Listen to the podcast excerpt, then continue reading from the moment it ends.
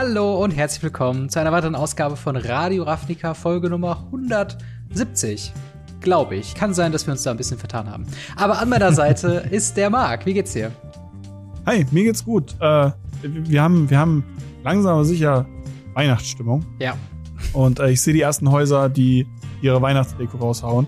Und ähm, ja, ich finde das ganz gut in, den Supermärkten gibt es jetzt schon Valentinskarten dementsprechend. hast du denn ja. schon, hast du denn schon Spekulatius gekauft oder Lebkuchen? Ja, schon, schon, schon ganz lange. Spekulatius, äh, äh, Marzipankugeln, äh, alles Mögliche, alles schon am Start natürlich. Sehr Brannte gut, Mandeln, mh, mm, richtig gut. Ja, äh, ich habe mich noch äh, gewehrt, aber ich glaube, so langsam muss ich auch mal an den Spekulatius-Waren wiederkommen.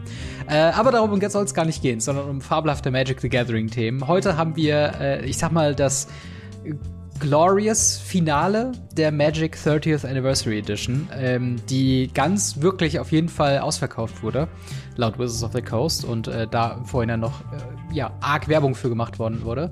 Dann reden wir natürlich über Jumpstart 2022. Da haben wir uns mal wieder hingesetzt und haben uns die Top 3 äh, Spoiler bzw. Previews jeweils rausgenommen und das zu einer Top 6 zusammengewurstet. Und dann zu guter Letzt reden wir schon noch ein bisschen über Magic Arena und einer neuen Explorer Anthology, wo wir schon ein paar vielversprechende Karten drin haben.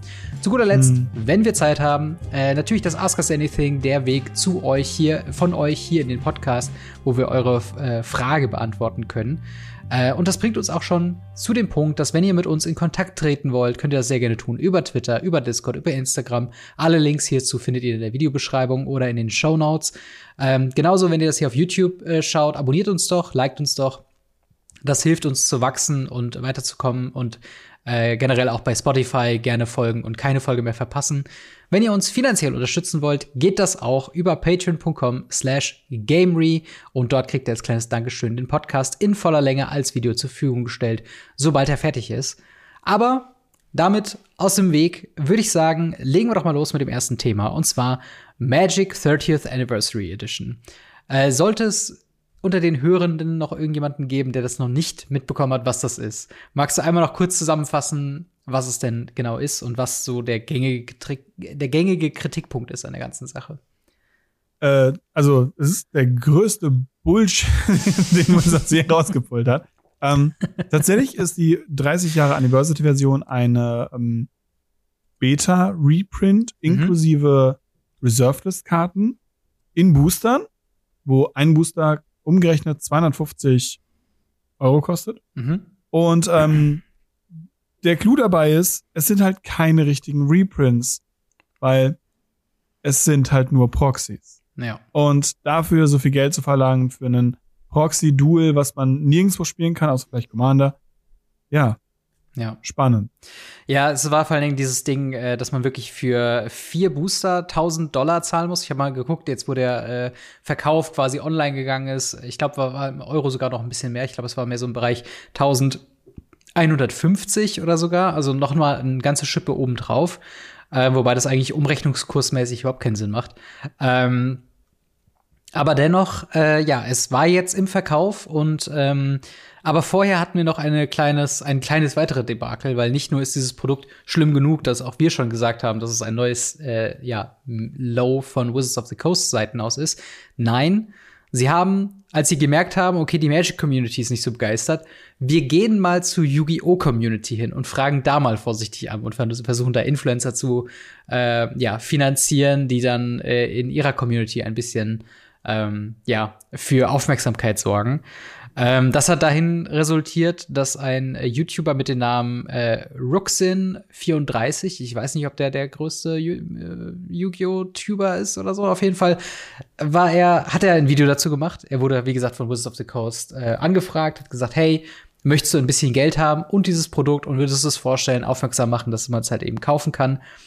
Und er hat sich einfach nicht adäquat informiert über diesen Shitstorm, der bereits über das Produkt ja. quasi da äh, außen hin stand. Und er hat es dann einen Tag später runtergenommen, nachdem das geflutet wurde von negativen Kommentaren äh, und hat dazu ein Entschuldigungsvideo gemacht und äh, möchte jegliche Zusammenarbeiten und Verknüpfungspunkte mit Wizards of the Coast kappen. Wie, ja. wie siehst du die Reaktion? Hätte er sich besser vorbereiten sollen oder ist das was, was so ein bisschen heimtückisch geplant ist, vielleicht von Wizards of the Coast, da auf Leute zu gehen, die jetzt nicht die größte Ahnung haben von der Materie? Ja, ich finde es ziemlich, ziemlich mies. Äh, was einfach daran liegt, dass ich finde, Wizards of Coast weiß, was sie da machen. Sie wissen, was für ein Quatsch sie da wirklich, wirklich in der Hand haben.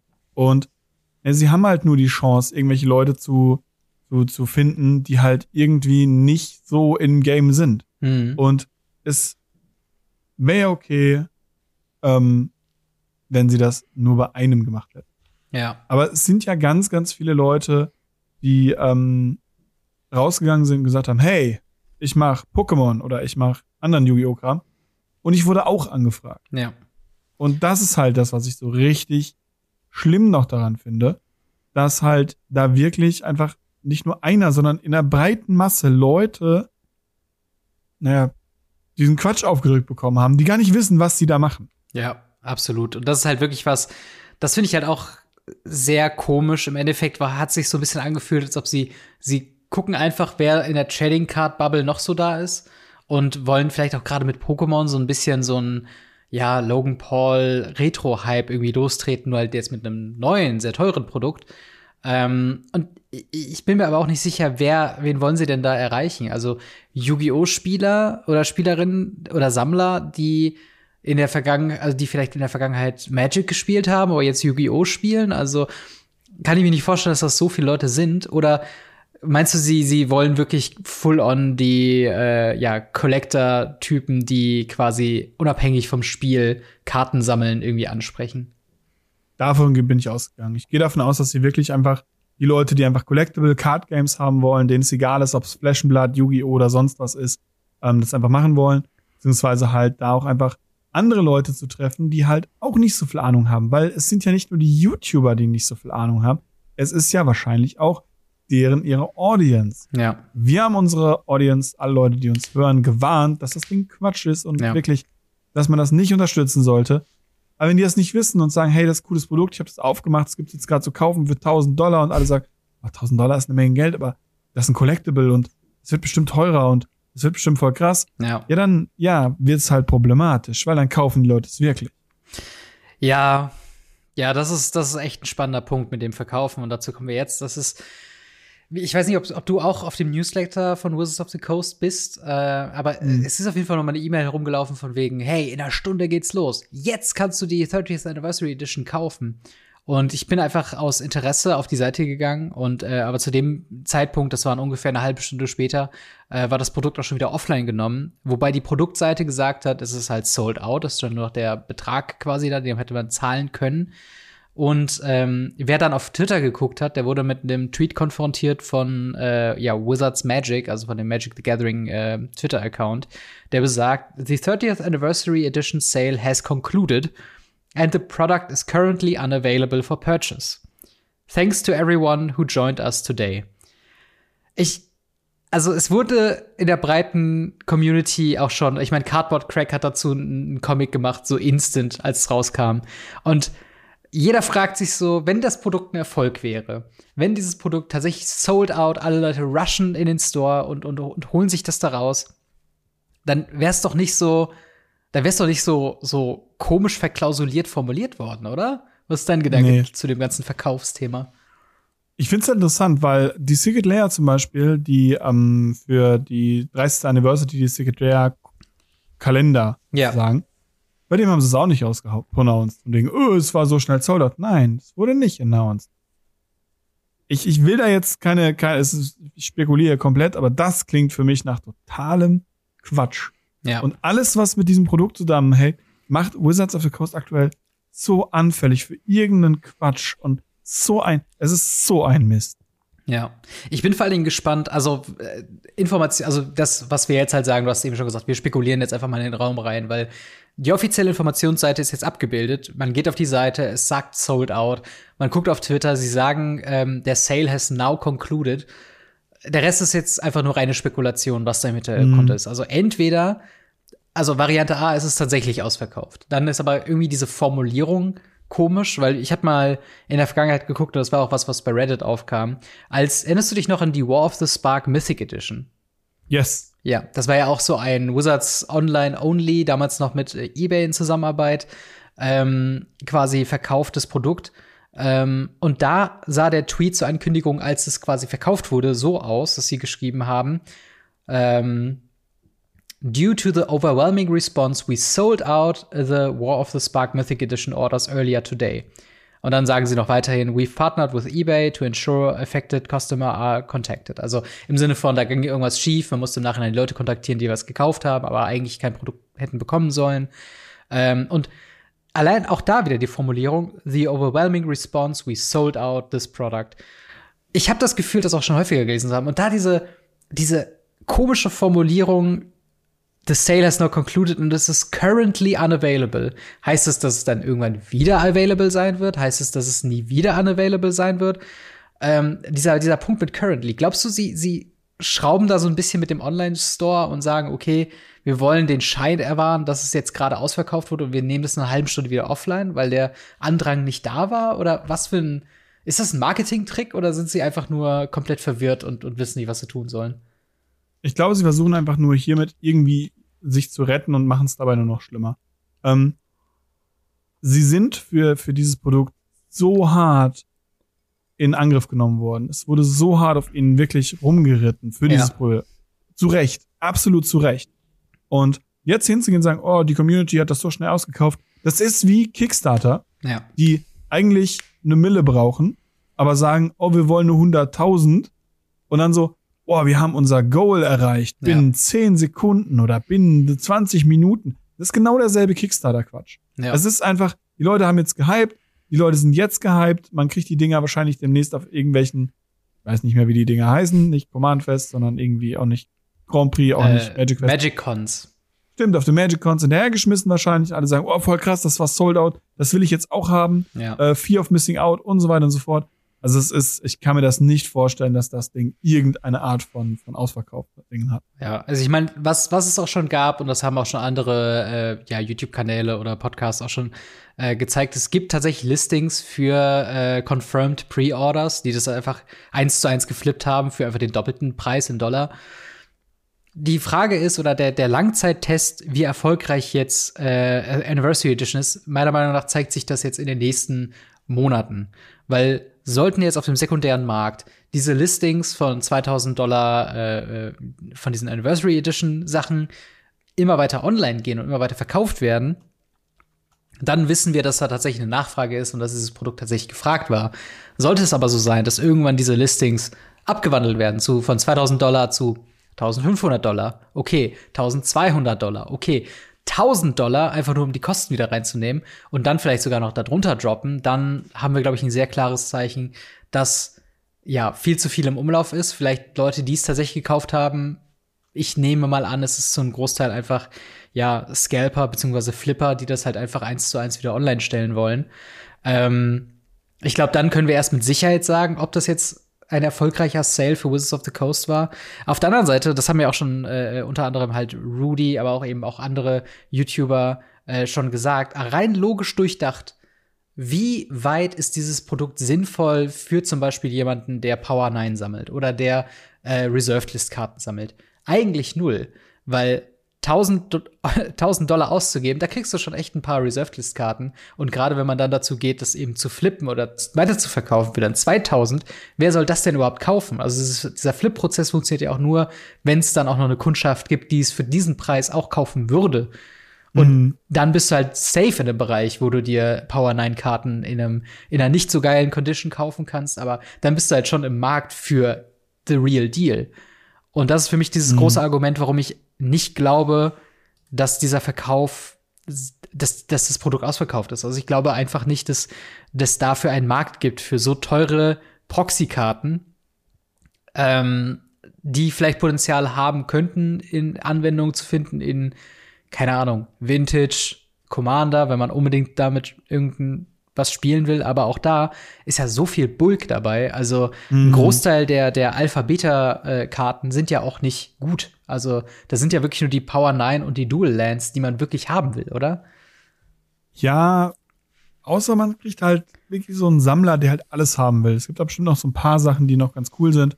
Aber grundsätzlich gebe ich dir recht. Man will Power haben, man will Duels haben und Power ist im Commander nicht mehr spielbar. Ja. Weil ist illegal. Darf man nicht spielen.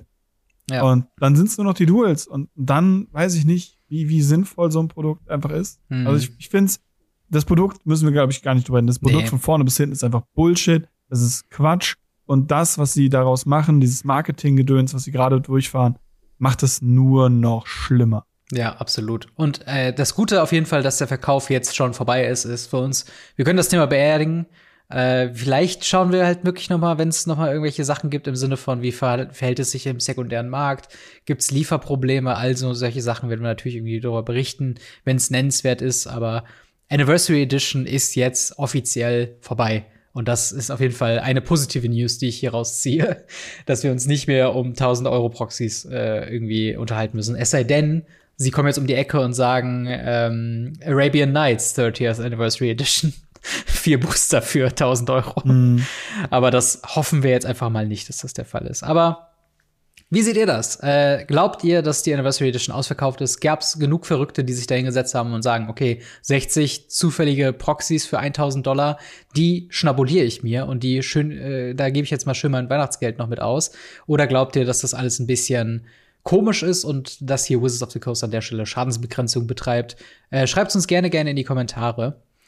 Ähm, wir ziehen mal weiter äh, zu Jumpstart 2022. Äh, das yes. zweite richtige Jumpstart, wenn man so sagen möchte. Also das vollwertige Boosterprodukt, was kein Add-on zu einem Standard-Set ist. Äh, ja, kommt jetzt auch schon bald. Ich glaube, Release ist diese oder nächste Woche irgendwann. Äh, das ging jetzt auch wieder ultra schnell mit den Previews und dann dem nächsten Produkt raus. Äh, für alle Leute, die es nicht mitbekommen haben, was Jumpstart denn ist, was ist denn das Grundkonzept von Jumpstart und warum ist das cool oder warum nicht?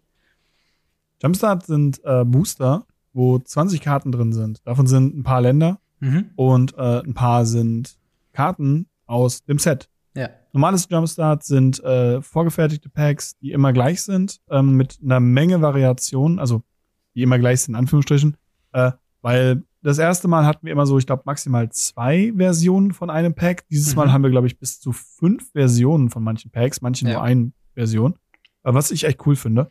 Und naja, dann nimmt man zwei dieser Booster, mischt die zusammen, hat ein Limited 40 Karten Deck mit genug mhm. Länder, mit genug äh, Spells, mit genug Kreaturen, hoffentlich und ähm, hat dann irgendwelche lustigen Kombinationen, wie, keine Ahnung, Katzen, Drachen. Ja. Oder ähm, Jays Zombies. Und ähm, das ist halt schon ganz cool gewesen damals, leider Gottes, äh, durch Distribution und ähnliches wirklich schwierig gewesen dran zu kommen. Und äh, das hoffen wir das dieses Mal anders. Ähm, wie gesagt, nichts wechseln mit den Jumpstart-Boostern aus den Editionen aktuell. Genau, aus den Brothers War und Dominaria United Jumpstart Packs, die sind dann so ein bisschen mehr wie die früheren Theme Booster, also eine Rare aus dem Set und dann noch eine äh, ja farbspezifische Rare und das war's eigentlich. Aber mhm. ich freue mich tatsächlich wirklich sehr auf das Jumpstart 2022 Thema äh, äh, hier, weil ich glaube wirklich das Gefühl, dass wir wirklich ein paar sehr sehr interessante Kartendesigns haben für Commander, für yes. vielleicht auch Legacy. Äh, unterm Strich aber auch sehr äh, schöne und sehr notwendige Reprints an manchen Stellen auch mit drin haben. Wo natürlich auch wieder der Fall ist, das Set ist insgesamt, ich glaube, 860 Karten schwer. Also, du hast die hohe Varianz schon angesprochen. Also, wenn man da äh, das eine weißes Soldier Deck hat, dann ist das nicht gleich dem nächsten weißen Soldier Deck. Also da gibt's noch mal verschiedene Variationen mit drin. Ähm, aber wir haben uns mal die Top 3 äh, Previews pro Nase quasi rausgesucht und werden die mal durchgehen. Was denn deine yes. erste Karte, über die du sprechen möchtest? Äh, meine erste Karte ist äh, gleichzeitig das, was ähm, wir das letzte Mal auch schon hatten, für die Leute, die den letzten Podcast nicht gehört haben. Wir haben im Jumpstart 2022 eine Menge Anime-Artwork. Yes. Und vor allem haben wir eine Menge Waifu-Artworks. Ja. Und äh, dieses Mal ist es eine Karte, die ich ein bisschen anders rausgesucht habe. Und zwar ist es kein Waifu-Artwork, was schon mal interessant ist. Und zwar ist es der Marrow, äh, Marrow Givery? Oh äh, Gott, Re Regera. Regera. Irgendwie sowas. Ja, es ist, es ist auf jeden Fall ein Mehrvolk. Es ja. ein guter Mehrvolk. Ähm, spielt man, hat man ein Mehrvolk gespielt, Dramana 2-2 und andere Mehrvolks kriegen plus 1, heißt ein Mehrvolk Lord. Und immer wenn man Mehrvolk-Spell castet, kann man anderes permanentes tappen oder enttappen, was sehr, sehr mächtig ist, um gegnerische Kreaturen wegzuhalten. Ja. ist schon, ist schon gut. Und auf jeden Fall. Hier haben wir auf jeden Fall ein Anime-Artwork, was nicht so Waifu ist. Das genau. fand ich dabei ganz cool. Und deswegen, ja, es ist ein cooler Reprint, nicht die teuerste Karte, aber sie haben eine wirklich, wirklich coole Karte erringt. Absolut. Und vor allen Dingen, ich, ich sag's mal so, wie es ist. Es ist der Kontrastprogramm zu Cat Girls. Es ist einfach Fish Daddy. Also, mhm. äh, wenn der nicht mal ein attraktiver Fisch ist, dann weiß, ich aber auch nicht. Also, ja. ich find's schön, dass sie tatsächlich, weil wir hatten ja am Anfang, letzte Woche hatten wir so ein bisschen die Befürchtung, dass mit Magnifying Glass, dem Wöller Rogue und äh, noch jemandem, ich glaube Balan oder so, haben wir, mhm. glaube ich, irgendwie nur Anime-Girls gehabt. Und jetzt haben wir halt hier zumindest so ein bisschen auch, äh, ja, die männliche Seite repräsentiert. Und äh, ich fand es halt so witzig, weil er auch so steht wie so ein Beach-Model äh, im Artwork. Oh, ja. Ähm, und ja, wie du sagst, das ist eine, eine Murphy-spielbare Karte. Äh, nicht eine irrelevante Karte auf jeden Fall. Und dann halt eben das schöne Artwork. Das ist ja auch das mit diesen Anime-Artworks. Je mehr sie auf einer Karte sind, die spielbar ist, desto mehr gewinnt auch die Karte an sich. Ähm, was glaubst du denn eigentlich? Glaubst du, diese Anime-Artwork-Karten werden deutlich teurer sein als die Originalversion der jeweiligen Karten? Oder glaubst du, das ist so ein bisschen wie die Transformers-Karten, von wegen man hat am Anfang irgendwie mehr erwartet, aber an sich sind die dann doch nur bei, ein paar, bei ein paar Cent? Äh, ich vermute, es sind wie die Transformer-Karten, weil sie werden häufig sein. Es ist nicht so, dass sie irgendwie äh, eine Special-Version haben, die nur in allen 50, in jedem 50. Pack drin ist, sondern ja. wenn ich es richtig verstanden habe, sind sie in jedem Pack davon drin. Das heißt, wenn ich mehr Erfolg bekomme, bekomme ich diesen diesen, diesen Sugar Daddy. Mhm. Und wenn ich äh, irgendwie, keine Ahnung, Fairies bekomme, dann bekomme ich eben den Spellstarter Sprite, dem, ja. dem Anime-Artwork. Und weil das so ist, gehe ich davon aus, dass die nicht so viel teurer sein werden. Vielleicht aber sogar günstiger wie die Original-Artworks. Hm. Weil man darf auch nicht vergessen, nicht jeder mag diese Artwork. Das stimmt, das stimmt. Das haben wir auch in vielen Kommentaren äh, unter dem yes. letzten Video gehabt, dass halt die Anime-Artworks ich fand die ja auch nicht so super geil, äh, im Sinne von, die sind mir ein bisschen zu cutesy. Und ich, ich habe dann später noch mal drüber nachgedacht, was mich eigentlich daran stört. Und weißt du, was mich daran stört? Es ist, es, es fühlt sich so ein bisschen an von wegen, wir haben Yu-Gi-Oh! zu Hause. So von ja, wegen, es sind, ja. es sind keine Charaktere, die man wiedererkennt. Es sind keine Sachen, wo du irgendwie sagst, ah ja, okay, das soll jetzt der und der darstellen, wie bei manchen Planeswalker, die dann wiederum cool sind mhm. im Anime-Look. Äh, das ist halt einfach nur in dem Fall das, das Artwork könnte halt auch einfach von sowas sein wie Zelda Breath of the Wild oder so. Oder ähm, halt von, von anderen Anime-inspirierten, in diesem Fall Fisch, Menschen, Meervolk-Kreaturen. Und die, mm. die mhm. schreien halt nicht so Magic. Und ich glaube, das ist so ein bisschen was, nee. wo mir das einfach fehlt, diese, diesen Wiedererkennungswert einfach, glaube ich. Ja, es ist äh, schwierig, weil es halt wirklich viele, viele Sachen gibt. Sie sind sehr generisch, das ist richtig. Ich finde es halt ganz cool, dass sie verschiedene Stile haben, ja. aber ja, alles in allem muss man halt sagen, es passt teilweise halt immer noch nicht mehr wirklich in die Decks rein. Aber ja. das sind, das sind Magic-Spieler mittlerweile gewohnt, mit 50 Millionen Rahmen und 30 Millionen Artworks zu spielen, dementsprechend. Ja. Oh, das, das stimmt auf jeden Fall. Dann kommen wir doch mal zu meinem ersten äh, yes. Pick für heute. Äh, auch ein Mehrerfolg. Äh, vor allen Dingen in diesem Fall ein, ein Reprint von der Karte, wo wir, glaube ich, damals auch gesagt haben, dass wir uns nicht sicher sind, wie häufig man die überhaupt reprinten können. Und das ist auf jeden Fall ein Weg. Äh, und zwar äh, Civiloon of Sea and Sky. Ähm, das ist die 3 Mana, 3 für Legendary Creature Mehrerfolg God, zuletzt gesehen in Modern Horizons 2 äh, in ja. dem Mythic-Slot an diesem Stelle. Und ich finde die halt sehr gut. Und ich weiß gar nicht, Merfolk wird auch tatsächlich gerade in Modern, hat so ein kleines Revival, oder? Ähm, Modern habe ich tatsächlich äh, nur ganz kurz gesehen. Äh, Im Legacy sehe ich es halt hin und wieder ah, mal. okay, cool. Aber ähm, es ist auf jeden Fall wieder ein bisschen da. Modern Horizons 2 hat es ein bisschen nach vorne gepusht. Es ist nicht das stärkste Deck, aber ja. es ist halt ein ganz gutes Deck. Es ist konstant, es ist ganz witzig, es hat Counter, es hat Blau. Und ähm, ja, also schlecht ist es nicht. Und hier eine, eine Modern Horizons 2 Karte, die ein bisschen Value hat, reinzunehmen, warum nicht? Auf jeden Fall. Und äh, ganz kurz, was die Karte noch macht, ist, ähm, yes. wenn this creature has indestructible as long as you control at least two other Merfolks, also will andere Merfolks mit im äh, Spiel haben, dann whenever this creature attacks, draw a card und other creatures you control have ward One. Das heißt, wenn du ein anderes Mehrvolk auf deiner Seite targeten möchtest mit einem Spell, muss man eins mehr zahlen, äh, sonst wird der gecountert. Also eigentlich ein sehr schönes Support-Piece, ein bisschen Protection für sich selbst, wenn man halt, sagen wir mal, Turn 1 ein Mehrvolk spielt, Turn 2 ein Mehrvolk spielt, dann sie, Turn 3 hat sie Indestructible, aber sie gibt halt auch eben anderen so ein bisschen diesen, diesen Talia-Taxing-Effekt so ein bisschen oben drauf. Mit drei Mana mhm. vielleicht ein bisschen, bisschen teuer, aber äh, trotzdem sehr schön, sehr schöne Karte. Ich glaube auch, einer, einer der beliebteren Kommandeure für äh, eventuelle Commander-Decks. Ja, ähm, maybe. Aber was ist denn dein nächster Pick? Ähm, als nächstes habe ich eine Karte rausgesucht, äh, auch hier Reprint, äh, auch tatsächlich ein Reprint, was wir jetzt neulich, glaube ich, schon mal hatten, mhm. weil es halt in, in ähm, Double Masters. In Double Masters drin war, weil es in dem, im, im, als Promo rausgekommen ist, mhm. in den Secret Lair Drops. Und äh, ja, aber trotzdem eine Karte, die man nicht genug oft genug daheim haben kann. Ja. Und zwar Panharmonicon. Panharmonicon ist auch wieder mal keine teure Karte, aber eine Karte, die gerade für Commander-Spieler, soweit ich weiß, hm. immens cool ist. Und ich habe sie damals geliebt zu spielen und es war wirklich, wirklich cool, weil, naja, was die Karte macht, ist ein Vier-Mana-Artefakt, die sagt, wenn ein Artefakt oder eine Kreatur ins Spielfeld kommt und das ein triggert, eine triggerte Fähigkeit auslöst, dann können wir die Fähigkeit kopieren, beziehungsweise ein Additional Time triggern. Ja. Was ziemlich cool ist, weil das heißt, wir können zum Beispiel, wenn Kreaturen ins Spiel kommen und wir dürfen uns zwei Länder aus dem Deck suchen und sie getappt ins Spiel bringen, dürfen wir das zweimal machen. Was schon echt mächtig ist. Absolut, absolut. Also Panharmonicon ist für mich so ein, äh, ja, so ein, so ein Commander Classic, weil es gibt sehr wenige Decks, wo Panharmonicon komplett sinnlos ist. Auf der anderen Seite gibt es aber auch eine ganze Menge Decks, die eben diesen Effekt äh, suchen und halt eben so häufig kopieren wollen, äh, wie es halt eben geht. Und da hast mhm. du dann, keine Ahnung, ich musste gerade an Reflector Mage denken, bounced einfach direkt zwei Sachen, so äh, Talias Lieutenant, einfach äh, zwei Counter werden verteilt und so weiter. Und durch diese, dadurch, dass es auch eben auf Artefakten drauf liegt, äh, hat man das halt nämlich auch noch mit sowas wie ähm, sowas wie Golden Egg oder sowas. Yes. Das enters the battlefield, draw card, du ziehst halt zwei Karten. Und dann bist du halt nicht nur bei einem Cantrip, sondern direkt auch bei einem Plus eins. Und das ist halt super ähm, relevant. Und ich glaube, Panharmonicon-Spieler, äh, die, die freut das, freut, wie du schon meintest, jeder Reprint davon. Ich brauche auch unbedingt noch meine Kopie für Commander. So ein ETB Matters äh, Commander-Deck muss auf jeden Fall noch gebaut werden. Ich glaube, das ist unfassbar viel Spaß, das zu spielen. Und äh, ja, freue ich mich doch auch über den, über den Reprint an der Stelle. Absolut.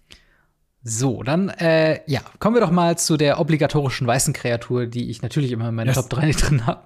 Äh, und zwar diesmal eine neue Karte. Äh, ja, eine neue Karte, ich muss gerade mal nachschauen. Und zwar haben wir hier Agros Kos Eternal Soldier. Ein wiederkehrender Charakter, aber eine neue Karte. Für vier Mana ist es ein 3-4 Legendary Creature Spirit Soldier mit Wachsamkeit und dem Text, whenever Argus äh, Kos Eternal Soldier becomes the target of an ability that targets only it, You may pay ein generisches oder ein Boros-Hybrid, also insgesamt zwei Mana. If you do, copy that ability for each other creature you control that ability could target. Uh, each copy uh, targets a different one of those creatures. Also ganz kurz gesagt, yes. ich, ich spreche es mal in Feather aus. Ähm, du targetest eine deiner Kreaturen und du kopierst diesen äh, Effekt für jede andere Kreatur auf deinem Spielfeld. Für eben zwei Mana, die du dann extra zahlst. Und äh, du kannst aber nur jede Kreatur maximal einmal targeten. Und es mhm. ist im Endeffekt, stellt euch vor, wenn ihr einen Flicker-Effekt habt und ihr wollt nur eine Kreatur damit schützen, schützt ihr damit quasi alle, wenn ihr dann eben die zwei Mana extra zahlt. Ähm, genau. Was ist deine, was ist deine Meinung zu diesem äh, Agros Kos Eternal Soldier? Ich mag Agros Kos, weil ähm, er, ist, er ist halt die Figur aus Ravnica, mhm. ähm, was ich super interessant fand, weil ähm, er wurde uns als so ein bisschen der Haupt Protagonist im, äh, im, in den Büchern vorgestellt. Hm. Und äh, Achtung, Spoiler, zehn Sekunden nach vorne spielen. Er stirbt halt in den ersten 50 Seiten. Ja, wobei das nicht wirklich ein Spoiler ist, weil wir reden hier von einem Geist als Karte. Ja, und vor allem reden wir hier von einem Buch von vor 20 Jahren. Ja, okay. Ähm, das ist auch fair. Aber grundsätzlich ist es so, ähm, ich finde es einfach großartig. Deswegen mochte ich diesen Charakter so. Weil ich habe mir immer davon geträumt, so einen Film zu drehen mhm. und alle Leute so als Blockbuster einzuladen und zu sagen, okay, das ist der Film, das ist der Hauptprotagonist, Headshot tot. Sehr schön. Okay, Film vorbei. und, und die haben das einfach gemacht in diesem Buch. Es war, ja. es war einfach großartig. Und ähm, naja, dementsprechend äh, Charakter cool. Karte finde ich auch ganz nett. Ist jetzt nicht das erste Mal, dass wir so einen Effekt haben, mhm. aber ich glaube, das erste Mal in Weiß. Ähm, es gab in, in Zendika gab es mal sowas ähnliches mit äh, irgend so einem Goblin. Mhm. Ähm, aber es ist ganz nett und es ist auch von, den, von der Statline her ganz nett, weil es ein 4 Mana 3 4er ist ein Spirit, man kann was machen und es ist halt wirklich cool, weil er weiß und rot ist. Das heißt, wenn ja. ihr den als Commander nehmt, hat er die Farbidentität weiß-rot. Damit könnt ihr beide Farben spielen. Ja. solltet beide Farben spielen. Ja, auf jeden Fall. Und ich sehe das vor allen Dingen, äh, weil ich habe ja eben schon Feather the Redeemed erwähnt. Yes. Meine absolute Lieblingskarte, mein Lieblingscommander. Ähm, und ich, da passt er natürlich auch perfekt rein. Also Feather will äh, im Endeffekt deine Kreaturen targeten mit verschiedenen Spells. Hier kriegt man extra Usage raus. Das heißt, mit, mit Agros Cost kann man den sogar noch in eine andere Richtung gehen. Wobei zum Beispiel mein Feather-Deck ist sehr Voltron, also eine Kreatur und die pumpst du halt jede Runde voll, kriegst die Spells wieder auf die Hand. Äh, hier könntest du tatsächlich ein bisschen weitergehen und halt wirklich so eine ganze Armee aufbauen von Kreaturen, die halt irgendwas machen, wenn du sie targetst oder die Prowess haben oder sonst irgendwas. Da gibt's das ja auch nicht genug, also gibt's ja nicht wenige von. Und deine ganzen äh, Cantrip-mäßigen ein, zwei Mana-Spells werden halt umso mächtiger und kann man halt eben erweitern auf die gesamte Mannschaft. Und mhm. ähm, das ist auf jeden Fall eine interessante Karte, die ich definitiv im, im Blick habe bei Jumpstart. Ich hoffe, ich hoffe, sie wird häufig gezogen, dass ich mir die schön auf Card Market bestellen kann, weil äh, das, das wäre interessant, sich nochmal das Feather Deck anzugucken und ihn damit irgendwie zu integrieren. Nicht als Commander, aber als einer der 99. Ähm, Absolut. Genau. Was ist denn äh, deine letzte Karte für heute? Ja, also am liebsten hätte ich ja wieder, wieder Preston reingenommen, weil Preston einfach ein Hase ist und wir brauchen mehr ja. Hasen. Aber ähm, den habe ich letztes Mal schon erwähnt. Dementsprechend genau. gibt es bei mir diesmal keine weiße Karte. Das ist, ich glaube, Premiere. ähm, weil wir ansonsten ja sehr weiß und weiß-rot-lastig sind. Ja. Ähm, oder weiß-blau. Äh, und dieses Mal habe ich eine, eine Karte rausgesucht, die auch gleichzeitig die Buybox-Probe ist. Mhm. Und zwar Kibo Octabi Prinz. ist ein 3-Mana 2-2 Legendary Monk Noble. Und ähm, er hat halt Tappen, jeder Spieler kriegt einen farblosen Artefaktspielstein namens Banane. und den kann man opfern, um äh, für ein rotes oder grünes Mana und zwei Leben bekommen. Ähm, sehr cool, weil hier auch hier haben wir einen rot-grün Commander, auch wenn er nur grünes Mana kostet. Mhm. Und haben wir den? Das habe ich mich auch gerade gefragt, weil eigentlich ist ja die Farbidentität nur auf, die, auf der Banane drauf. also in der Theorie sollte er ja eigentlich grüne Identität haben. Mhm. Wobei ich nicht weiß, wie genau die Regeln sind bei Commander, weil Farbidentität ja sich auch davon abspiegelt, was halt in der Rules-Text drin ist. Und das ist technisch gesehen im Rules-Text drin, auch wenn der Effekt eigentlich auf dem Artefakt liegt. Das ist das Spannende. Ihr könnt es gerne mal in die Kommentare schreiben. Ich werde es auf dem Discord wahrscheinlich auflösen. Sehr gut, sehr ähm, gut. Ihr könnt es gerne in die Kommentare schreiben, was ihr denkt, oder auf dem Discord kommen und dort nachschauen.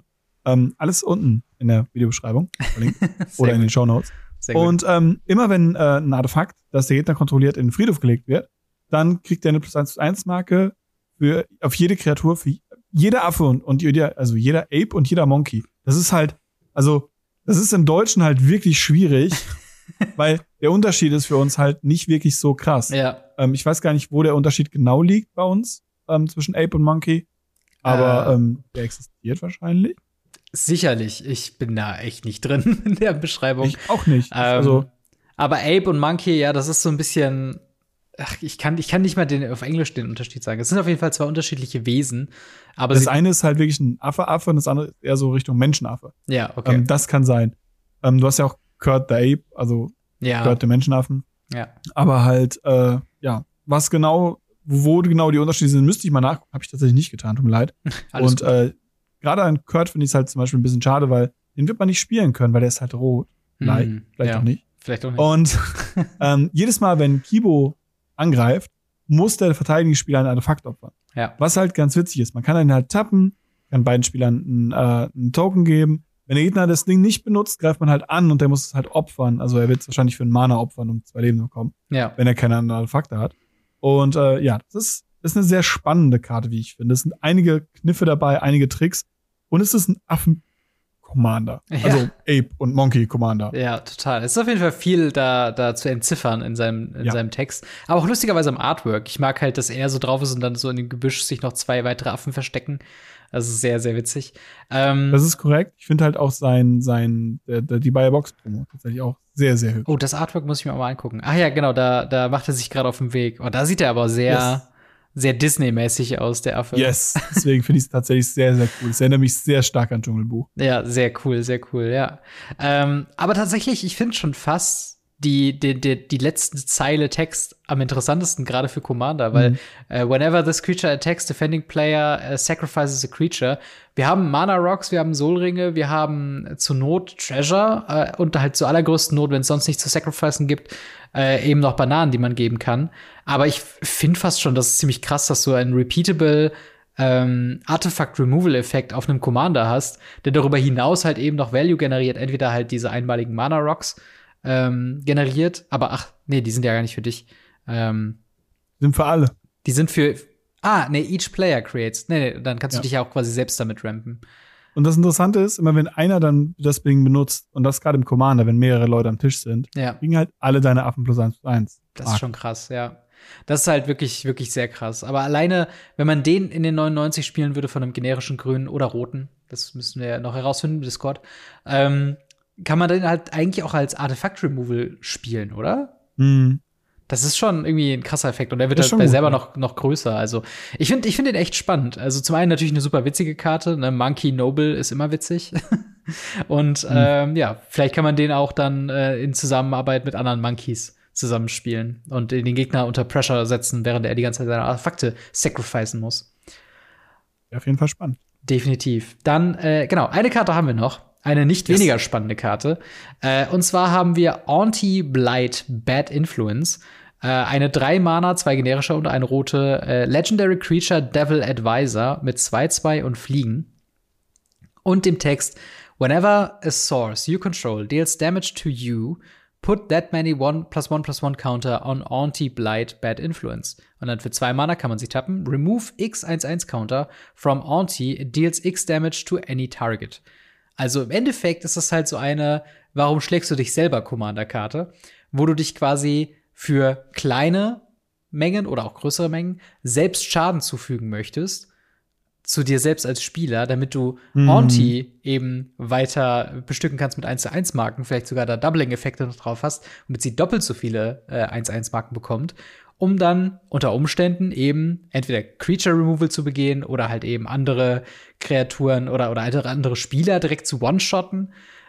Ich finde dieses Kartendesign, das ist halt das, was ich meinte am Anfang mit Jumpstart bringt sehr interessante Kartendesigns in die Runde. Yes. So dieses Mono Red Hurt Yourself ist halt schon irgendwie was, was sehr Spannendes. Und natürlich müssen wir das Artwork hervorheben. Ich finde es genial, dass ja, sie so auf der Schulter von einem anderen Charakter sitzt und so ins Ohr flüstert, so, schlag dich doch selber, schlag dich doch selber. Ich kann, ich kann dann noch mehr Schaden machen.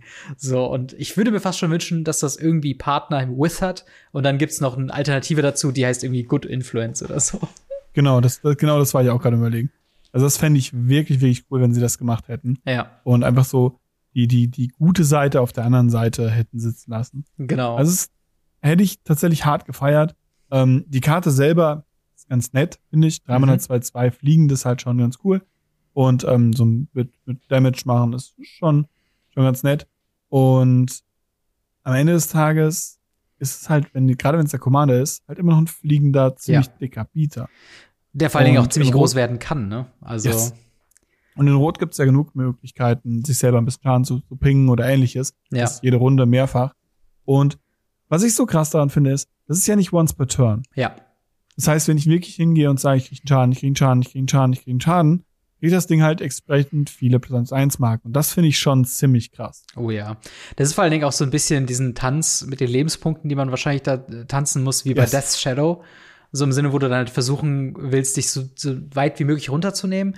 Wobei mhm. auch regelmäßig das ja so ein bisschen, also von, von den Rules äh, her, auch schwierig ist, weil zum Beispiel Fetchländer, das würde ja nicht dazu zählen, weil es quasi dadurch, dass es eine Kosten ist, weil du, ne, Pay One Life, ist es ja Life Loss und kein Damage, der da generiert wird, richtig? Genau, es ist Pay Life. Pay Life würde nicht funktionieren. Genau, aber zum Beispiel sowas wie City of Brass, wo du dann quasi äh, Schaden nimmst oder ne, City of Brass deals one damage to you, das wäre dann wieder mhm. einer plus eins plus eins Marke, die auf die Anti-Blight genau. draufkommt. Ja, ziemlich, ziemlich cool. Ich find's sehr witzig. Ich, äh, das ist so eine Karte, ne, das, das schreit einfach Commander im Sinne von, welche Karten gibt es, die das abusen? Irgendwie jeder kriegt vier Schaden oder so und man selbst kann aber dann noch mal vier Schaden verteilen und damit irgendwie einen Finisher machen. Und ich meine, wie mhm. du schon mhm. sagst, auf dem absoluten Floor also das Mindeste, was die Karte machen kann, ist eben 2-2 Flieger in der Command Zone, die man immer und immer wieder casten kann. Yes, ähm, genau. Sehr, sehr interessantes Kartendesign. Ähm, mal kurz abschließend ähm, zu Jumpstart 2022. Ist es ein Set, woran du Interesse hast? Ist es was, was du dir äh, holen würdest oder was du spielen möchtest? Wie stehst du Jumpstart 2022 gegenüber? Also spielen möchte ich auf jeden Fall. Ich habe Bock da drauf. Ich möchte ein bisschen was Casual machen. Ich liebe Jumpstart tatsächlich. Ähm, ihr könnt mich mit Draft oder Seal tatsächlich fast schon jagen, wenn ich dafür Jumpstart spielen kann. ähm, ich finde es wirklich cool, auch mit verschiedenen Boostern, mit verschiedenen Preissachen. Das ist wirklich nett. Und ähm, es macht einfach Spaß. Ja. Brauchen tue ich es jetzt nicht unbedingt, weil ich eigentlich keine Karte daraus brauche. Mhm. Aber alleine für äh, viel gut, das ein paar Booster davon zu haben und einfach mal Runde spielen zu können, so wie ich es mit dem ersten Jumpstart auch gemacht habe, mhm. werde ich wahrscheinlich ein bisschen was holen. Ja, ich finde es tatsächlich ein bisschen schade, weil ich glaube, entweder durch die Brothers War und Dominaria United Jumpstart Sets oder halt allgemein über diese Product Overload, über die wir ja schon darüber gesprochen haben, merke ich, ja. dass halt eben Jumpstart 2022 einfach nicht so gehypt wird, beziehungsweise dass die Leute nicht so viel Bock drauf haben auf das Set, ja. wie es eigentlich verdient hätte. Also nur Jumpstart 2022 in Isolation betrachtet ist es ein sehr, sehr gutes Set. Es ist wahrscheinlich nicht so stark wie das erste, aber das muss es auch nicht sein. Meiner Meinung nach reicht es komplett aus zu sagen, hey, wir machen daraus ein, ein, ein eben always available Jumpstart, ein hochwertiges Jumpstart-Produkt, wo du halt eben Reprints hast, die du in Commander verwenden kannst, wo du neue Designs für Commander eben haben kannst mhm. wie Akros Kos oder Anti-Blight, womit du mitarbeiten kannst oder halt auch Kibo. Und viel mehr muss es eigentlich nicht sein. Also deswegen, ich bin komplett zufrieden mit dem, wie es halt ist. Ähm, ja, es ist ein bisschen groß. Ja, es ist schade, dass es zum Beispiel auch nicht auf Magic Arena kommt. Das heißt, viele Karten yes. davon werden wir halt dann auch nur in Commander und vielleicht Legacy sehen. Aber ähm, ja, da, äh, da schauen wir einfach mal, was da so die Zeit sagt. Und ähm, ja, ich hoffe, dass, äh, wenn ihr Interesse an Jumpstart habt, dass ihr hier zugreift und nicht bei Brothers War oder, oder eben Dominaria United. Äh, auch wenn es tempting ist, weil es deutlich günstiger ist, aber trotzdem. Äh, aber wie seht ihr das äh, mit Jumpstart 2022? Ist das ein Set für euch? Äh, seid ihr überladen von den ganzen Produkten? Was sagt ihr zu den Reprints und was sagt ihr zu den neuen Karten? Alles gerne in die Kommentare oder ins Discord. Wir ziehen mal weiter zu unserem allerliebsten Online-Klienten, was Magic the Gathering angeht, und zwar Magic the Gathering Arena.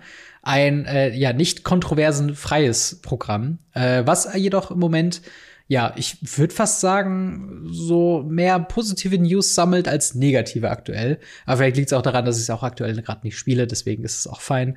Äh, wir haben ein paar Informationen bekommen in einem monatlichen Ankündigungsstream von Weekly MTG, ähm, wo sie ein paar Sachen angekündigt haben. Viele Sachen halt eben, die schon bekannt waren, die wir auch schon benannt haben. Äh, aber auch eben ein Sneak Peek von der Explorer Anthology 2 äh, das da ange angekündigt yes. worden ist. Ähm, was zum Teufel sind denn Anthologies und warum sollte man sich die denn mal anschauen?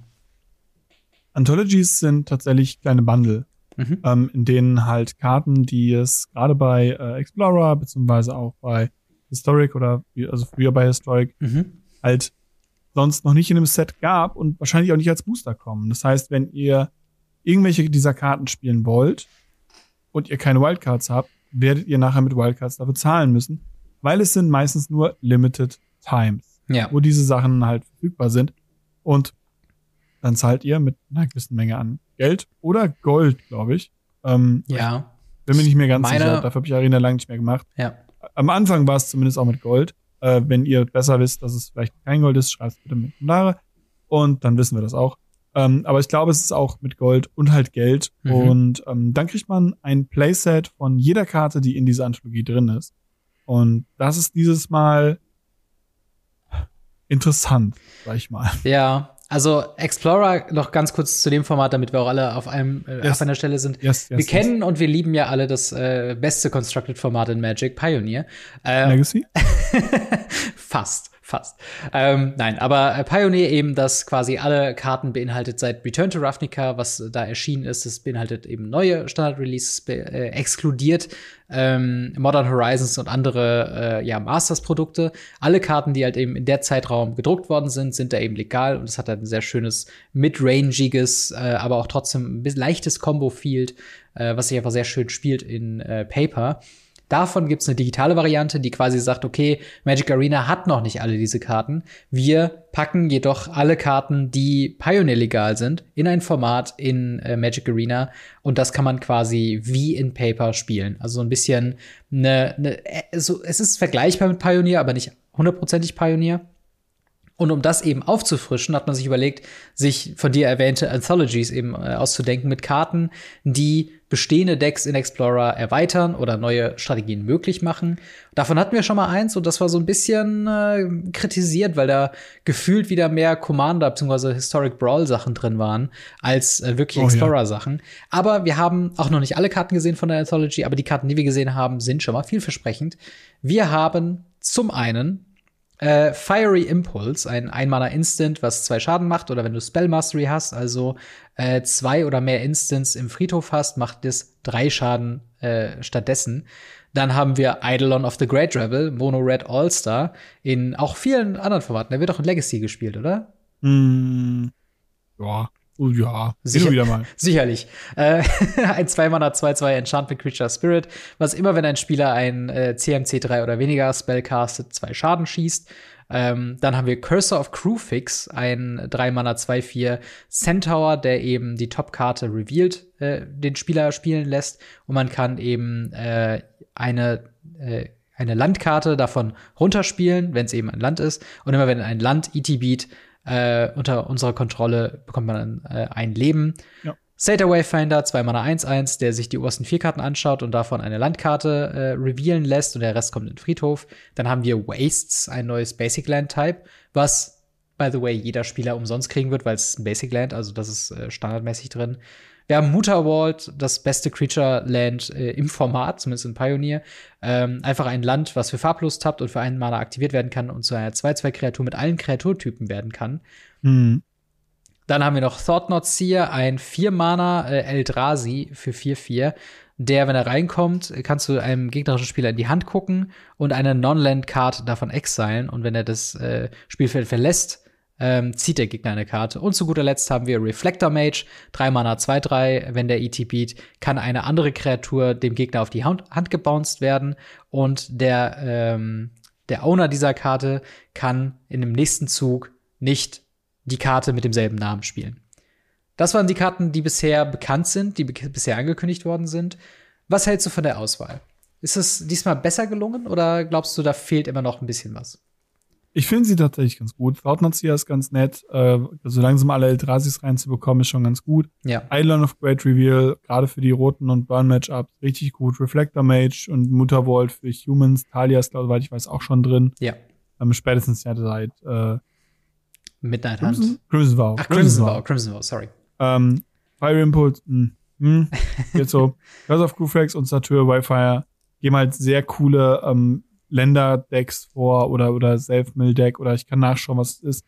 Und der Crewfixer ist halt, der Curse of Crewfix ist halt auch echt nie verkehrt. Ja, absolut. Und gerade, ich finde es halt spannend, wenn man sich anguckt, wo die quasi die Paper oder die Pioneer-Äquivalente sind. Äh, Eidolon of the Great Revel auf jeden Fall Mono Red. Äh, ist nicht das ist bei weitem nicht das beste Format äh, oder das beste äh, Deck im Format, gerade was auch Agro-Decks angeht. Und lustigerweise spielen aktuell auch die Pioneer-Decks gar nicht mehr Mono-Red, also Eidolon of the Great Rival in Mono-Red. Da geht's dann mehr in so eine, ähm, wie heißt nochmal, Ember Cleave-mäßige Strategie. Ähm, aber trotzdem auf jeden Fall ein sehr High-Value-Print äh, hier für, für Arena. Ähm, Sata Wayfinder ist tatsächlich spannend, weil es eine der Karten ist, warum Absan Greasefang eben Absan Greasefang ist und halt nicht mhm. äh, Esper oder eine andere Farbkombination, weil du hier halt mit äh, vier Karten in den Friedhof legen kannst und dabei halt deinen äh, Land Drop eben fixen kannst zur Not. Ähm, Reflector Mage, du hast es auch schon gesagt, ist halt eben für die mehrfarbigen Human Decks, äh, also das ist eigentlich der, das Argument, da in, in Azorius zu gehen, mit eben einen effektiven zweiten Removal-Spell-Option neben dem Brutal Cathar. Ähm, yes. Und halt eben Muttervolt, ja, beste Creature Land im Format, definitiv. Und tatsächlich hatten wir halt bei dem letzten, ähm, bei der letzten Anthology auch wenig Gutes zu verlieren. Da haben wir immer sehr viel gesagt, was halt eben fehlt. Und hier ist zumindest das Positive, dass sie hier den Fokus auf neue Decks legen, anstatt auf die be be bereits äh, beliebten ähm, yes. Explorer-Decks. Also wir haben hier keinen Support oder wenig Support für eben die Raktos Midrange-Decks. Wir haben äh, ein bisschen was mit, mit den Phoenix-Decks im Sinne von Fiery Impulse, aber hier werden hoffentlich neue Deckarchetypen beziehungsweise neue Farbkombinationen für Deckarchetypen schön äh, äh ja, äh, eingefädelt. Und das ist doch eigentlich erstmal was grundsätzlich Positives, oder? Ja, es ist halt das, wie sie es machen sollten. Sie sollten halt langsam aber sicher alles da reinbringen und weiter verfolgen. Mhm.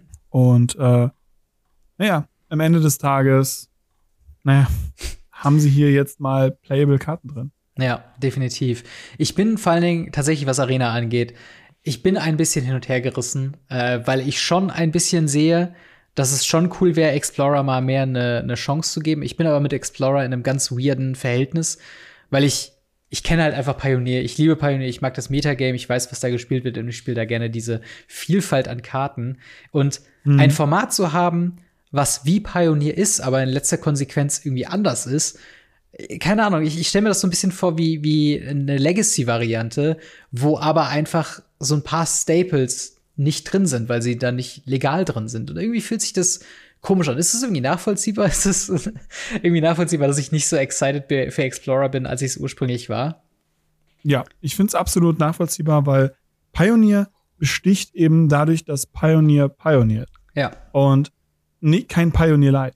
Ähm, es ist, es ist, ja, viele Leute, gerade jetzt, die Modern-Leute werden jetzt aufschreien und sagen, oh, es wäre voll toll, wenn wir nicht so viele Sets im Modern hätten. Mhm. Gerade bestimmte Modern Ryzen Sets. Aber grundsätzlich muss ich halt sagen, es ist halt ich, ich finde es halt super slow und ähm, gerade in, in dem Bereich, wenn man äh, sich anschaut, dass äh, in diesem Ankündigungs-Weekly MTG-Stream hm. wurde ja auch gesagt, dass es mehr SpielerInnen gibt, die Alchemy spielen als Explorer. Ja. Und das tut weh.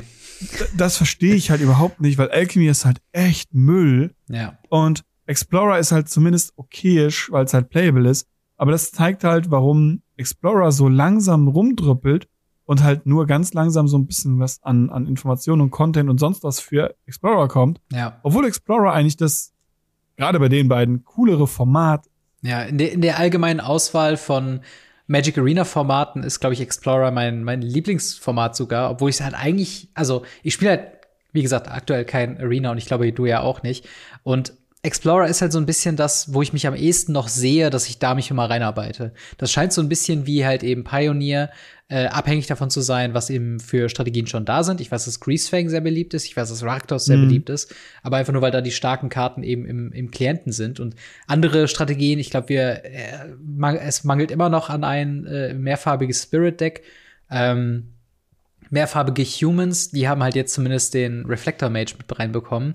Und irgendwie ist es halt dann so, man wartet dann mehr auf die, bis man dann vollwertige Pioneer-Decks spielen kann. In aber einen Meta, was ja auch immer noch nicht vollwertiges Pioneer ist. Und das ist halt, ja, es ist ein, ist ein weirder Moment. Und was du halt eben schon meintest, äh, Alchemy ist beliebter als Explorer. Ähm, ich finde den Vergleich also sie haben es nicht so im Endeffekt gesagt. Sie hatten eine sehr interessante Graphen, wo sie quasi die Beliebtheit der prozentualen Spieler so quasi übereinander haben. Und das beliebteste Format war bei weitem Standard. Danach kam Historic, danach kam Alchemy. Und also zwischen Historic und Alchemy ist aber äh, locker 30 Prozent. Also das ist ein richtig Was? weiter äh, Unterschied nochmal. Und dann ist quasi Alchemy und Explorer rein was jetzt die 60 Karten Formate angeht, äh, Historic Brawl jetzt mal nicht dazu gerechnet. Und ich finde es halt spannend, weil ich kann es mir eigentlich nur damit erklären, dass sie halt Alchemy so unfassbar gepusht haben, weil sie ja natürlich, äh, ne, sie haben ja äh, Sets, die gar nicht standardlegal sind, mit reingenommen, in diesem Standardformat Plus. So, dann hat jeder Spieler irgendwie einen Alchemy Draft gratis bekommen, gratis Booster bekommen, teilweise die Rewards auf Alchemy ausgelegt und trotzdem ist es nur ein bisschen besser als, als Explorer. Also das kann man ja auch irgendwie so drehen. Äh, und das finde ich halt irgendwie, irgendwie spannend. Äh, auch wenn ich mir natürlich wünschen würde, dass Alchemy jetzt mal so langsam der, dem Stecker gez gezogen wird.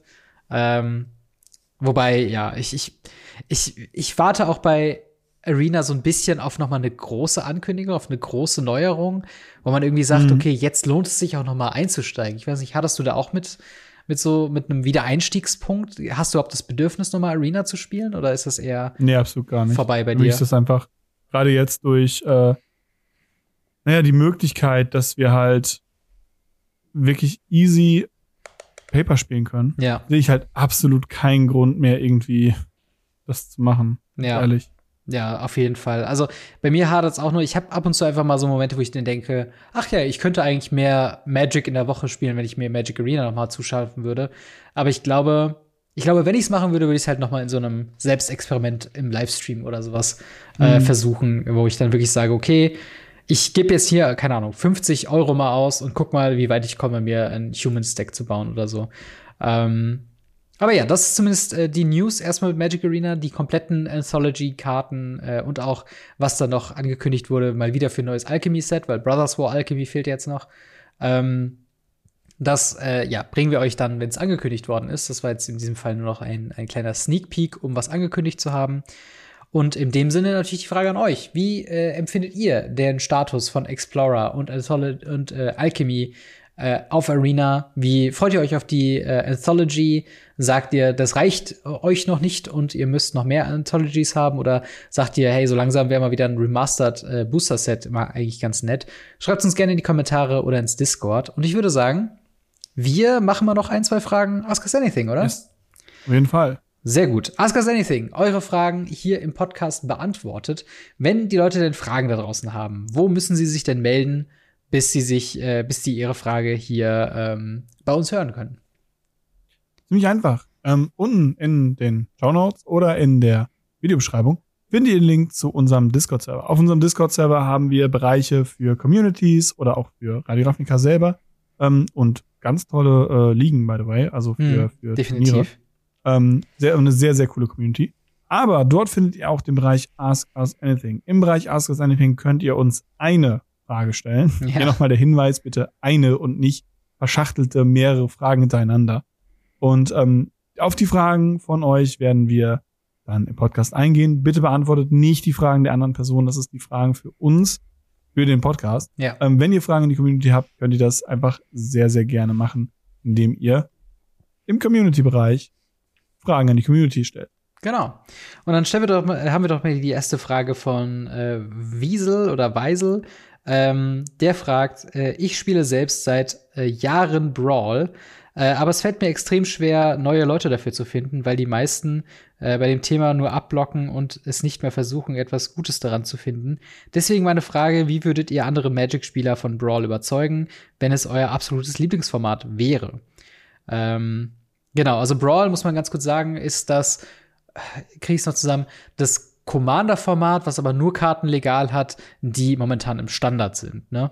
Yes. Genau. Und was halt auch dementsprechend rotiert. Und äh, ich glaube, man spielt nur mit 80 Karten anstatt mit 60 Karten. Das ist aber Singleton. Ne? Nee, es sind 60 Kartendecks. Ach so, es sind 60 Kartendecks, okay. Äh, ja, wie, wie würde man denn Leute überzeugen von äh, Brawl? Oder wie, wie würdest du anfangen? Ich weiß es ehrlich gesagt nicht, weil ich finde Brawl ein ziemlich doofes Konzept. Also versuche mich gerade reinzufinden, irgendwie nichts Negatives über das Format zu sagen, weil ja. ich finde das, das Format nicht gut. Und ähm, das Format ist, also wenn dann spiele ich Commander, dann habe ich die Decks Forever. Mhm. Oder ich spiele halt Standard und dann spiele ich meistens auf Arena. Und die Paperkarten dafür zu holen, Brawl zu spielen, finde ich irgendwie, es ist schwierig, weil Standard ist selber schon ein sehr teures Format. Mhm. Ähm, das glaubt mir jetzt bei niemand, wenn ich das sage, aber es ist ein sehr teures Format. Und wenn ich dann noch Brawl dabei setze, was ja teilweise dann Karten dann, die dann in Brawl gut sind, aber nicht im Standard, und wenn die rausrotieren, nicht mehr im Commander gut sind, ich weiß nicht, ob man dafür schafft, Leute zu irgendwie zu motivieren. Dann ja. vielleicht 60 Kartendecks spielen. Ansonsten kann ich da leider Gottes echt keinen guten Rat geben, weil das Format für mich halt wirklich gar nichts gibt. Also ich liebe Magic, ich liebe ganz viele Formate. Ich habe ein Standard-Deck, ich habe ein Modern-Deck, ich habe ein Pioneer-Deck, ich habe haufenweise Legacy Deck. Ich habe ein Commander Deck. Ich habe so, so viel. Mhm. Aber Brawl gibt mir halt genau gar nichts. Deswegen, selbst wenn ich mich versuche, da rein zu, zu finden, um Tipps zu geben, was an Brawl gut ist, ja. schaffe ich es leider nicht. Tut mir leid. Tut mir echt leid. Ja, ähm, ich find's, also ein paar positive Punkte, die ich an Brawl sehen würde. Es ist halt eben spannend, weil immer neu. Du hast halt nicht diese abgetrampelten Pfade in Commander, wo du halt weißt, hey, wenn du ein Sacrifice-Deck spielst, dann gibt es diese drei Payoffs, die besten Enabler und du verfällst halt, glaube ich, sehr schnell in so ein Cookie-Cutter-Schema, wo du dann dadurch, dass du nur limitiert bist auf, auf nur begrenzte Karten, ein bisschen kreativ sein musst. Ähm, und es bleibt halt, ich, also ich habe mal das Argument gehört, dass es relativ günstig ist, dadurch, dass halt du selbst die Karten nur nutzen musst, die du halt im Standard hast und da musst du halt kreativ werden und teilweise mit, mit Draft äh, äh, Removal oder sowas ähnliches äh, arbeiten. Und das sind so ein paar Appeale, die ich schon irgendwo sehe, wo ich auch nachvollziehen kann, wie jemand wirklich investiert ist in Brawl, ähm, dass das eben jemand positiv sehen könnte da jemanden von zu überzeugen, ist schwieriger, weil ich würde dir zustimmen, es gibt, es ist vielleicht ein gesundes Format, es ist vielleicht ein gutes Format, es ist vielleicht ein, ja, wenn man es spielen würde, auch ein spaßiges Format. Aber die Frage ist, was macht Brawl zum Beispiel besser als ein Commander? Was macht es besser als ein Standard? Was macht es besser als ein Pioneer? Je nachdem, wie du es halt vergleichst. Und das ist halt so ein bisschen, da ist, glaube ich, die Abgrenzung nicht so groß zum Commander, als dass man Leute wirklich davon überzeugen könnte, da wirklich zu investieren und zu sagen, hey, ich baue mir jetzt ein Deck, ich nehme mir die Zeit, mir da eine Strategie zu überlegen, hole mir die Karten dafür. Und es gibt ja auch keine Precons mehr, die gab es ja nur einmal und yes. das war's dann. Ähm, und das macht's halt alles so ein bisschen schwierig. Aber wenn du eine Commander-Gruppe hast oder Leute hast, mit denen du allgemein Magic spielst, dann würde ich das im Endeffekt so ein bisschen aufsetzen als so eine einmalige lass uns das doch mal machen, wenn gerade vielleicht ein paar Beschwerden kommen, dass man ja immer irgendwie dasselbe spielt. Ich weiß nicht, in welchen anderen Formaten man das. Also ich würde es jetzt in der Commander-Gruppe äh, irgendwie ansiedeln, wo man sagt, hey, wir spielen irgendwie immer Commander, lass uns doch mal einen Tag machen, wo wir so ein bisschen crazy einfach mal ein Brawl-Deck spielen äh, oder auch mal irgendwie äh, Oathkeeper oder andere Commander-Varianten, einfach nur um ein bisschen äh, ja das zu beleben. Und ich würde fast sagen, wenn die Playgroup ein bisschen offen ist, kann man da, glaube ich, schon mal so ein, die ein oder andere Brawl-Runde mit unterkriegen. Mhm. Äh, und vielleicht erkennt man ja sowieso, dass es auch dann doch mehr Spaß macht, als man erst gedacht hat. Also, ähm, aber sehr spannend generell Leute zu, zu überzeugen, in welche Formate zu gehen. Ähm, ja, das ist immer, immer schwierig, kann ich euch aus Erfahrung sagen. Ähm, dann gibt es noch eine Frage von Kri. Dort wird gefragt, äh, wie sortiert ihr eure Magic Collection? Binder nach Farben, Binder nach Format. Welche Produkte verwendet ihr? Äh, ich glaube, das hatten wir auch schon mal in äh, ähnlicher Variante schon mal äh, vor langer, langer Zeit äh, beantwortet. Aber hat sich da was für dich geändert? Beziehungsweise wie sortierst du denn überhaupt? Also wir hatten sogar eine ganze Folge dazu gewidmet. Und zwar ungefähr genau vor einem Jahr ja. in Richtung Weihnachtsfolgen. Stimmt. Ähm, tatsächlich ist es für mich relativ easy. Ich habe ähm, Ultimate Guard äh, Binder, wie Zipfolio Quadros, ähm, für verschiedene Farben. Mhm. Also ich habe in jedem Ordner ungefähr zwei Farben drin, maximal drei je nach Farbe. Ich habe nicht so viele Grün. Und ähm, naja, ansonsten habe ich von Dragon Shield die, äh, die, die, die, ich weiß gar nicht, wie sie heißen, ehrlich gesagt. Mhm. Ähm, diese, diese auch Binder, auch mit Zip-Folio, äh, mit, mit Zip, mit Zip, Zipper drumrum. Mhm. Und äh, da habe ich die Reserved-Karten von mir drin, die ich nicht spiele oder nicht brauche. Und ansonsten sind's halt in Decks oder liegen auf den Card Market Ordnern und so weiter. Und ja, das ist, da hat sich nicht viel geändert. Das sind immer noch diese zwei Arten von, von Ordnern und ja, ja die sind bunt gemischt. Ich habe ich hab grundsätzlich, glaube ich, drei verschiedene Arten von Ordner, die ich verwende. Äh, ich habe zum einen einen, äh, einen uralten, aus meiner Yu-Gi-Oh! Zeit noch stammenden äh, ähm, Alt, äh, Ultra Pro Binder, der so fest ein paar Seiten einfach nur drin hat. Mhm. Äh, da sind alle meine Karten drin, die ich gerade auf Card Market verkaufe. Dann habe ich ähm, einen Ring Binder, mit diesen typischen äh, Seiten, die man auch noch dazu kaufen kann. Ähm, da sind alle Karten drin, die ich nur einmal habe oder die halt für Commander sind oder die ich aus anderen Gründen sammle. Ähm, da sind auch zum Beispiel so ein paar Pro Proxys drin von ein paar Proxy-Artists, die ich mir halt geholt habe. Äh, und im Endeffekt brauche ich die auch nur für Commander oder wenn ich sie halt irgendwie mal zeigen will oder so. Äh, da habe ich mittlerweile, das ist auch, da habe ich auch mittlerweile zwei Ringbinder zu. Also äh, da musste ich mal aufstocken, weil der dann doch irgendwann voll wurde. Und dann habe ich wie du äh, auch Quadros ähm, für alle Formate, die Playsets beinhalten. Das äh, ist bei mir halt eben Modern. Großer, großer Teil eben Pioneer, aber auch ein paar Pauper-Karten zum Beispiel. Und das sind so üblicherweise die, die Binder. Ich glaube, ich, davon habe ich drei oder vier Stück mittlerweile. Ähm, da gehe ich halt immer hin, wenn es halt wirklich ins Deckbau geht und so dieses typische, mhm. ah, okay, nee, da habe ich doch noch ein Playset von irgendwo rumfliegen. Oder wenn ich jetzt zum Beispiel jetzt äh, in Sofia habe ich mir das, äh, habe ich mir Modern Burn nochmal zusammengestellt und alle Karten habe ich ja quasi in Playset aufgereiht äh, auf ein paar Seiten mhm. hintereinander. Und da kommen die quasi raus, kommen direkt in, in Decksleeves und äh, werden dann gespielt. Ähm, der Rest, Bulk und sowas, äh, entweder in, in quasi Kisten, die, wo sie noch sortiert werden müssen, oder halt in mhm. weiße äh, Paketkisten für halt Commons und Uncommons und so einen ganzen Kram, den ich halt nicht plane zu spielen. Ähm, dann noch eine letzte Frage von Mr. Brutalo. Äh, der fragt, wenn ihr ein eigenes Kartenspiel rausbringen würdet, wie würdet ihr dabei vorgehen? Ich habe nämlich selbst eine Idee für ein Spiel, habe aber keine Ahnung, wie ich es auf den Markt bringen soll. Auf Booster Packs würde ich äh, gerne verzichten. Das ist auch eine sehr, sehr spannende Frage. Äh, hast du schon mal darüber nachgedacht, ein eigenes Spiel zu designen und äh, ein eigenes Kartenspiel? Never ever.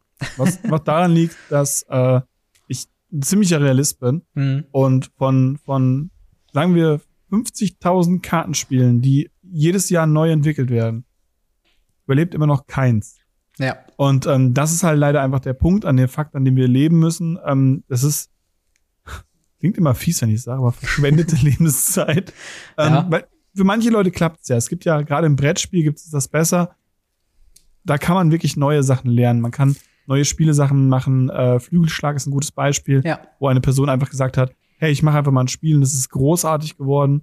Ähm, aber gerade bei Kartenspielen, gerade Trading Card Games, der Markt ist so hart übersättigt mit irgendwelchen mhm. anderen Sachen. Und selbst wenn, müsst ihr halt gegen die Tier 2, also Digimon und, und äh, One Piece und sowas ankämpfen, wenn ihr euch nicht mit dem Tier 1 anlegt, was dann halt einfach Magic, Pokémon, Yu-Gi-Oh! und Blood sind. Ja. Und das finde ich schwierig, deswegen habe ich, also ich habe Natürlich denkt man darüber nach, aber ich bin dann sehr schnell zum Schluss gekommen, ich kann meine Zeit ein bisschen besser rausbauen. Ja. Wenn man auf Booster verzichtet, habe ich den Tipp, es gibt sogenannte Living Card Games. Mhm. Ähm, Gerade das Herr der Ringe Living Card Game oder das Arkham Horror Living Card Game äh, sind da ganz gute Beispiele, kann man nachgoogeln. Ähm, dort ist es auch so, dass da keine Booster Packs wirklich sind, sondern eigentlich richtige Erweiterungen. Mhm. Ähm, ja, ansonsten, wie gesagt, bin ich bei Kartenspielen sehr, sehr kritisch bei neue Sachen und ja. äh, das aus gutem Grund.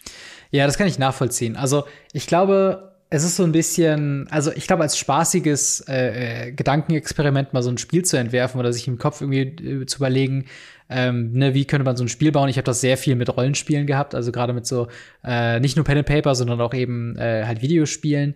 Wie wäre da Ressourcensystem? Wie würde man ableveln und so weiter? Und ne, was was würde man jagen? Ähm, und solche Sachen, das hat man, glaube ich, ständig mal. Und gerade bei Kartenspielen, ich glaube, da gibt es halt so ein paar Vorfaktoren, die man irgendwie sagen muss. Redet man wirklich von Trading Card Games? Redet man von Brettspielartigen Card Games, wie halt eben Flügelschlag oder Living Card Games, was mit Erweiterung funktioniert? Und da kann man schon, also viele dieser, dieser Brettspiel- und, und Living Card Games haben ja auch viele Elemente von Magic oder anderen Trading Card Games auch mit drin, im Sinne von, äh, äh, ich muss da zum Beispiel an, an Munchkin denken, die ja auch mhm. Special Cards und sowas äh, bei Conventions und sowas zum Sammeln rausgeben. Oder äh, eben, äh, ich glaube, Flügelschlag ist auch äh, so gesehen einfach nur quasi so eine, so eine Value Engine, die man sich über, über nach und nach baut. Äh, es gibt noch Dominion, was eigentlich quasi ein Draft ist, so. Und so gibt's halt sehr viele Elemente, die man halt irgendwie in Magic hat, ähm, die man dann irgendwie umbauen möchte. Und wenn man wirklich so ein eigenes Kartspiel designen möchte, ich glaube, ich würde da anfangen. Ich würde wirklich sagen, was sind Elemente an Magic, die mir Spaß machen? Und wie kann ich sie so umändern, dass es interessant ist? Weil es bringt einfach nicht, mhm Magic zu kopieren und dann machst du sieben Farben und dann machst du aber nicht Länder als Ressourcen, sondern Mana-Steine ähm, oder sonst irgendwas. Äh, und, Hearthstone hat's geschafft. Genau, Hearthstone hat's geschafft, aber da ist auch das Konzept mit Online sehr viel größer. Ähm, ja. Und ja, es ist auf jeden Fall ein spannendes Gedankenexperiment. Ich fände es fast schon spannender, wenn du deine Idee mal ausformulieren möchtest, äh, dass wir diesmal beantworten, wie wir, ob wir Bock hätten, so ein Spiel zu spielen. Ganz realistisch mal gesagt. Nicht, dass wir unbedingt die Target Audience sein müssen, weil äh, eine Erfahrung, die du auch gemacht hast, weil die wir beide auch gemacht haben, ist so, wenn man in einem Kartenspiel richtig tief drin ist, ist es schwierig, nochmal sich ganz tief reinzuarbeiten in ein weiteres. Ähm, yes. Und dementsprechend, äh, ja, können wir auf jeden Fall mal unsere Gedanken dazu äh, sharen. Und wenn ihr an dieser Stelle auch eure Frage beantwortet haben könnt, dann schaut doch mal im Discord vorbei, im Ask Us Anything Thread und schreibt da einfach mal eure Karten rein. Bitte nur eine Frage pro Person. Und da sind wir auch schon am Ende nee, des. Pro, pro, nicht pro Person, pro, pro, pro Post. Pro Post, genau. Ihr könnt stimmt. auch mehrere könnt Fragen stellen, aber dann sagt bitte, macht bitte mehrere Posts draus, das können wir dann nach und nach abarbeiten. Genau. Und äh, macht die dann nicht direkt aufeinander folgend, weil dann werden wir es auch nicht direkt aufeinander folgend beantworten. Genau, genau. Da absolut richtig. Nicht pro Person, sondern pro Post, so dass wir es halt adäquat übersichtlich halten können. Ähm, aber ja, das ist auf jeden Fall schon das Ende dieser Folge 170 oder so von Radio Ravnica. Ähm, vielen, vielen Dank an unsere Patreon-Gold-Unterstützer, da namentlich äh, zu erwähnen. Der General Götterspeise, Buster Madison, EasyReader24, Jan, Jan Erik und Faria. Vielen, vielen Dank für euren monatlichen Support. Vielen Dank auch an alle Patreons, die uns monatlich äh, supporten an dieser Stelle. Äh, und wenn ihr genannt werden wollt, schaut vorbei bei patreon.com slash gamery, wenn ihr äh, uns da auch supporten wollt. Äh, auch ein äh, herzlichen Dankeschön an dich, Marc, für eine weitere Folge Radio Ravnica. Immer wieder gerne. Und dann hören wir bzw. sehen wir uns nächste Woche wieder. Haut rein, bis dann. Ciao. Ciao, ciao.